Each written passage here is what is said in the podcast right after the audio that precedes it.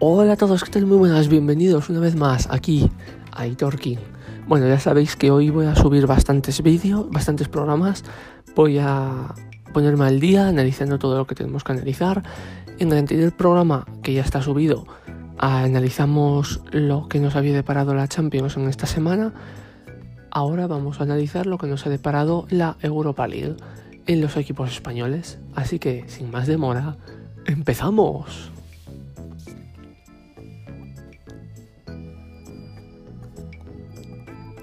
Vamos a empezar por el primer partido que se jugó, que fue el Real Sociedad Manchester United. Bueno, mmm, yo aquí me espero una derrota, una... Me podía esperar una victoria de United, pero por un 1 a 2, un 1 a 2 me podía esperar, pero un 0-4, 0-4, 0-4, señoras y señores. 0-4 ha ganado el United a la Real Sociedad en San Sebastián. Eh, esto, uf, derrota bastante dura para Real.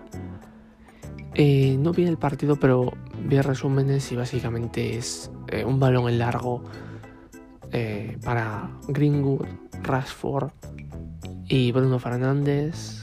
Hacían un 3 para 2, catapum y gol. Y podían haber marcado más. Pero bueno, se le complica a la Real, por supuesto, el pase a, cuartos. Es que fue una derrota de verdad brutal, madre mía, 0-4, qué locura. Uf, madre mía. El, el United está muy bien en esta temporada, está muy bien. Y el sorteo no fue nada agraciado para los equipos españoles. Otro español, eh, el Villarreal, que ganó 0-2. Bueno, al Salzburgo buen resultado, muy buen resultado para el Villarreal. Eh,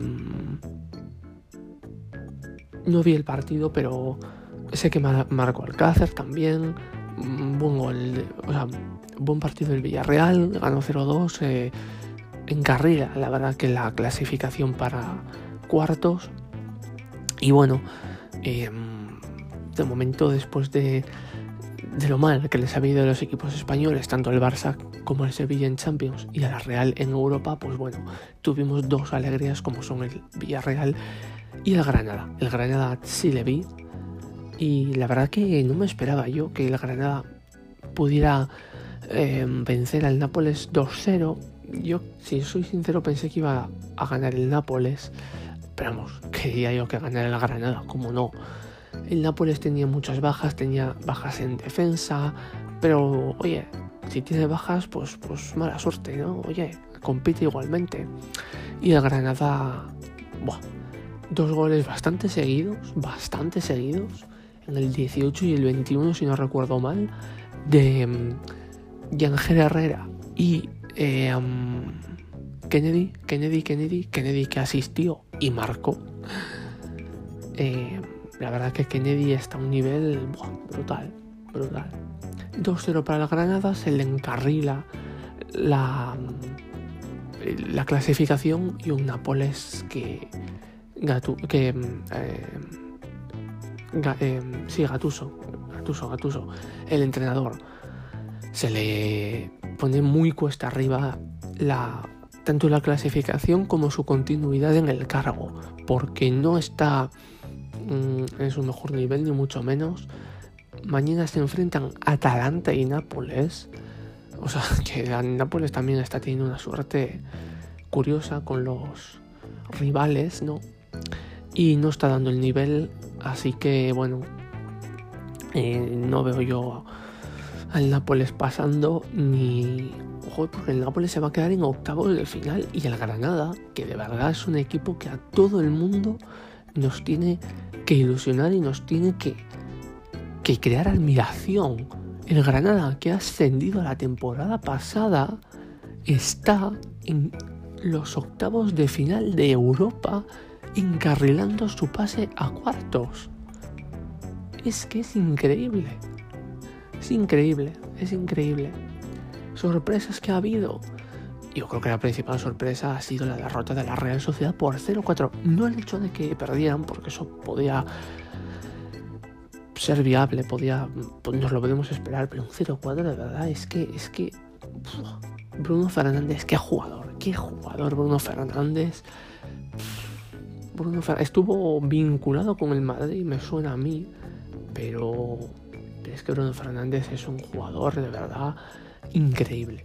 Y el Villarreal, que bueno, está creciendo en, Champ Europa y parece que va a pasar a cuartos, aunque todo puede suceder en el partido de vuelta. Lo bueno que tiene el Villarreal es que juegan en la cerámica.